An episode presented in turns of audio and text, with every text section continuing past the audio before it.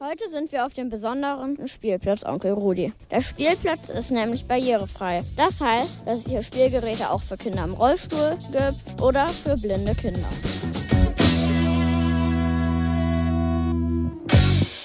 Und wir stehen hier jetzt mit Leslie. Hallo, kannst du dich bitte einmal vorstellen? Ich bin Leslie und ich bin die Mutter von Theo und Olga.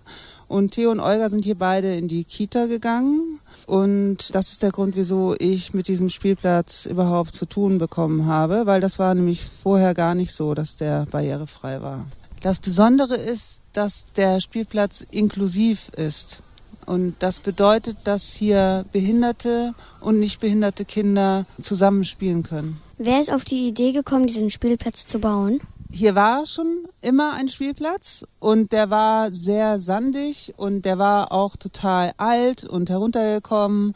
Und weil die Kita hier auch behinderte Kinder hat und weil hier sowieso viele Kinder immer zum Spielplatz gekommen sind und gar nicht so viel machen konnten, haben wir, also so ein paar Mütter aus dem Förderverein der Kinder der Kita Markusstraße, gesagt, wir wollen hier was Neues bauen. Was muss man beachten, wenn man einen Spielplatz bauen will, der auch für Kinder im Rollstuhl oder blinde Kinder geeignet ist. Meistens sind äh, die Menschen ja nicht komplett blind oder komplett im Rollstuhl. Also jemand, der blind ist, der kann vielleicht ein bisschen sehen, der braucht gute Kontraste. Der braucht im Boden keine ähm, Hindernisse, die er schlecht sehen kann. Also die Hindernisse müssen deutlich sehbar und fühlbar sein.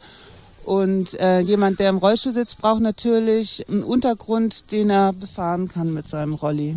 Also Sand ist ganz schlecht.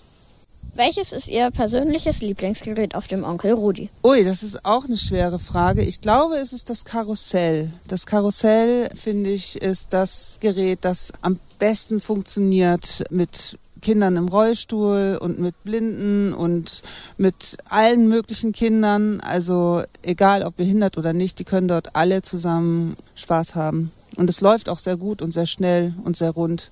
Das ist ein tolles Gerät. Könnte man so einen Spielplatz auch woanders bauen? Den könnte man überall bauen. Warum gibt es nicht viel mehr solche Spielplätze? Das frage ich mich auch oft.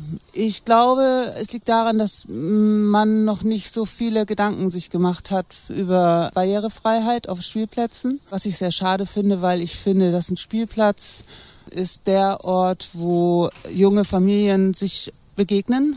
Das ist eigentlich der Ort, wo kleine Kinder zum ersten Mal auf andere kleine Kinder treffen und deswegen finde ich das auch so wichtig, dass so ein Ort barrierefrei ist.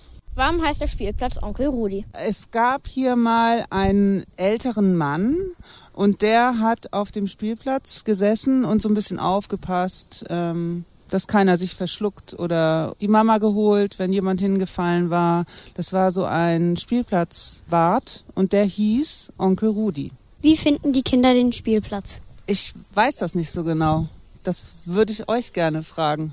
Aber wenn ich hier vorbeigekommen bin, waren hier immer sehr viele Kinder am Spielen. Und was mir vor allen Dingen auffällt, dass sie überall spielen. Die spielen nicht nur auf einem Gerät, sondern die spielen in allen Ecken. Und so ist es auch gedacht, dass der Spielplatz so viele verschiedene Räume hat, wo man sich amüsieren kann.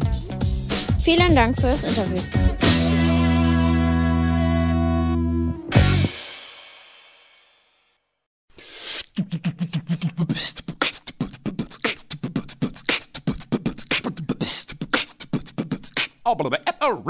Radiofüchse. Ihr hört die Radiofüchse auf Tide Radio und www.radiofüchse.de. Das Kinderradio aus Hamburg. Von uns für euch. Radiofüchse.